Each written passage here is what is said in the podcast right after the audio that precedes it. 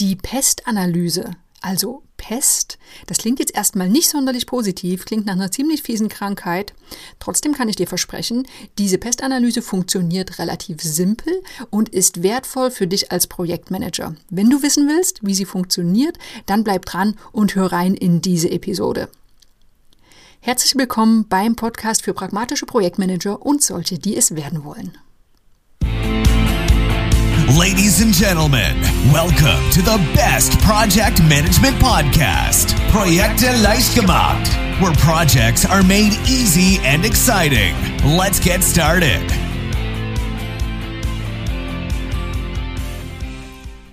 Hallo, hier ist Andrea vom Projekte Leichtgemacht Podcast. Heute dreht sich alles um die Pestanalyse, die im Grunde genommen relativ simpel ist, die aber trotzdem gar nicht so häufig angewendet wird. Dabei ist sie wirklich nützlich. Sie stammt ursprünglich aus der strategischen Unternehmensentwicklung, also ein bisschen anderen Bereich als dem reinen Projektmanagement.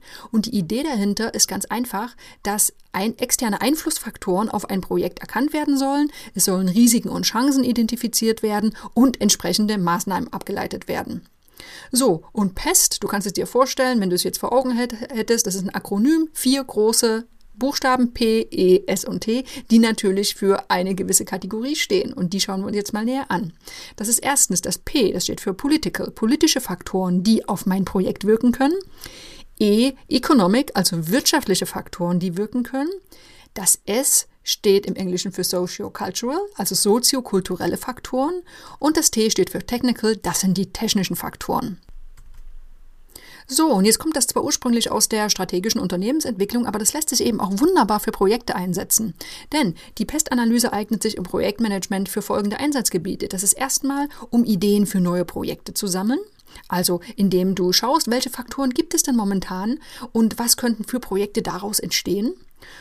Zweitens, um zu entscheiden, welche Projekte durchgeführt werden, beziehungsweise um sie zu priorisieren. Drittens, für das Sammeln von Risiken im Rahmen einer Risikoanalyse. Und viertens, für das Sammeln von Einflussfaktoren in der Umfeldanalyse. Schauen wir mal genauer hin. Wir haben also vier verschiedene Faktoren und die gehen wir jetzt der Reihe nach durch. Wir beginnen mit dem P, die politischen Faktoren. Ich werde jetzt immer unterscheiden zwischen Einflussfaktoren für das Gesamtunternehmen und für das Projekt, damit du auch das Überblicksbild bekommst für, für beide Anwendungsbereiche. Und zwar haben wir immer verschiedene Fragen formuliert, die dabei helfen, dann die Einflussfaktoren in der jeweiligen Kategorie zu finden. Beispiele. Wir sind also beim P, politisch, und fragen uns, in Bezug auf das Gesamtunternehmen. Erstens, wie könnten zum Beispiel zukünftige Wahlen das Projekt beeinflussen? Oder könnte es neue rechtliche Vorschriften oder Reglementierungen geben? Oder welche Unternehmenszweige werden zukünftig von der Politik belohnt oder bestraft? So, jetzt gehen wir eine Ebene tiefer und schauen mal, wie politische Faktoren auf das Projekt einwirken können. Erstens, wie kann die Unternehmensstrategie das Projekt beeinflussen? Und zweitens, welche Projektpromotoren könnten wegfallen, also welche Unterstützer? Du siehst also, mit Hilfe von Fragen fällt es relativ leicht, Faktoren zu erkennen oder zu identifizieren, die in die jeweilige Kategorie gehören. Und dann, dann können weitere Fragen abgeleitet oder auch Maßnahmen abgeleitet werden. Aber bevor wir das machen, schauen wir mal auf die wirtschaftlichen Faktoren. Das E, Economic. Fragen für das Gesamtunternehmen. Welche wirtschaftlichen Entwicklungen können denn auftreten? Oder wie wird sich die Kaufkraft entwickeln? Wie könnte sich die fortschreitende Globalisierung auf das Unternehmen auswirken? Jetzt gehen wir eine Ebene tiefer auf das Einzelprojekt. Wie ist das Projekt von Geldgebern abhängig oder gibt es wirtschaftliche Risiken für das Projekt? Machen wir gleich weiter. Soziokulturelle Faktoren. Auch da können wir wieder die beiden Varianten anschauen. Erstens Gesamtunternehmen, zweitens Projekt. Also Gesamtunternehmen.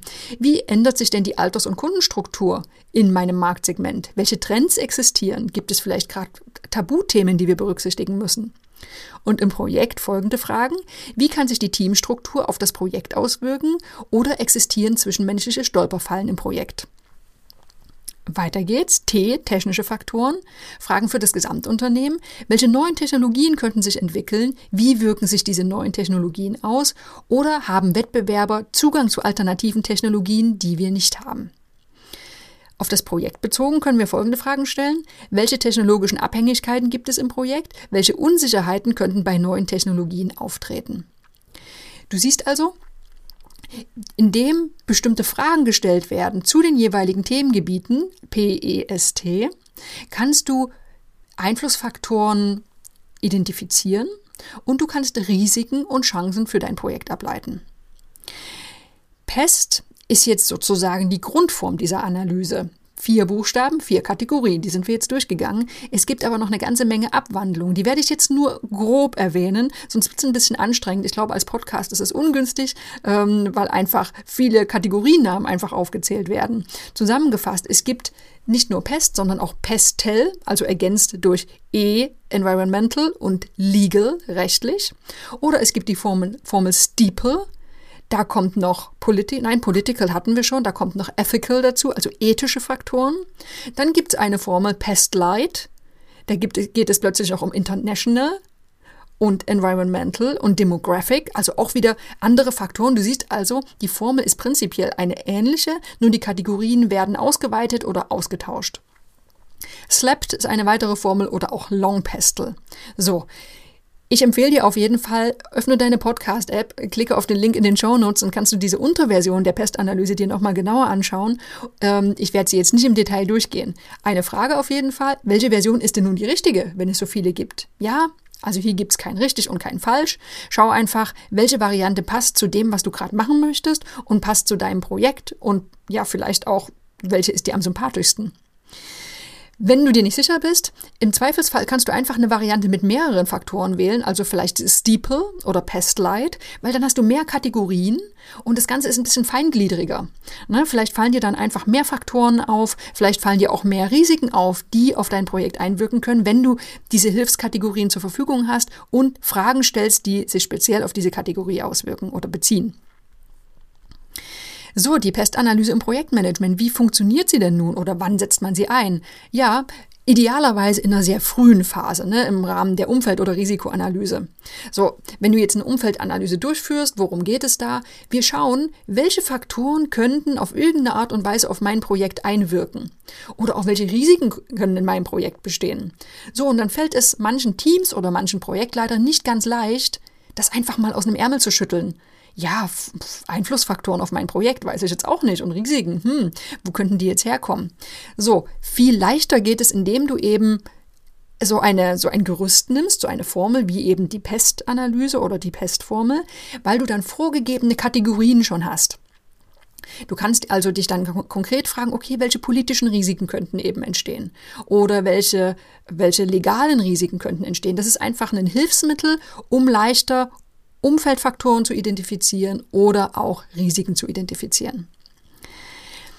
Wichtig ist zu wissen, während du, wenn du im Projektmanagement diese Pestanalyse anwendest, dann geht es im ersten Schritt erstmal nur darum, diese Faktoren eben zu sammeln, zu identifizieren. Welche Maßnahmen daraus abgeleitet werden, das ist nicht mehr direkter Teil der Pestanalyse, muss aber natürlich auf jeden Fall gemacht werden. Also in der Umfeld- oder Risikoanalyse muss ein weiterer Schritt kommen, wo diese Faktoren, die gesammelt wurden, ja bewertet werden, priorisiert werden und dann eben auch entsprechende Maßnahmen abgeleitet werden, weil sonst hast du die Faktoren zwar gesammelt, aber es passiert nichts damit. Ja, dann hast du vermutlich deine Zeit verschwendet.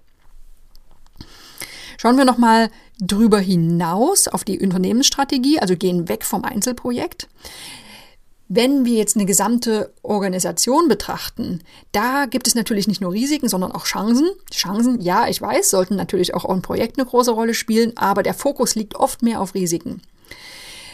Sind wir jetzt also bei einer Gesamtorganisation oder einem Gesamtunternehmen, dann wird die Pestanalyse ähnlich durchgeführt wie im Projekt. Ne? Es werden pro Kategorie Einflüsse gesammelt und Risiken und wichtig eben auch Chancen abgeleitet.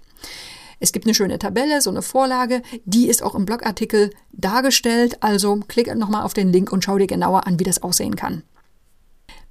Wir sind schon bei der Zusammenfassung. Die Pestanalyse ist wirklich kein Hexenwerk, relativ simpel anzuwenden, eignet sich wirklich wunderbar, um externe Einflussfaktoren zu identifizieren und mögliche Risiken und Chancen abzuleiten. Die vier Hauptfaktoren, die solltest du ziemlich genau kennen. Das sind die politischen, wirtschaftlichen, soziokulturellen und technischen Faktoren. Die können eben je nach Formel durch weitere Faktoren ergänzt werden oder teilweise auch ersetzt werden.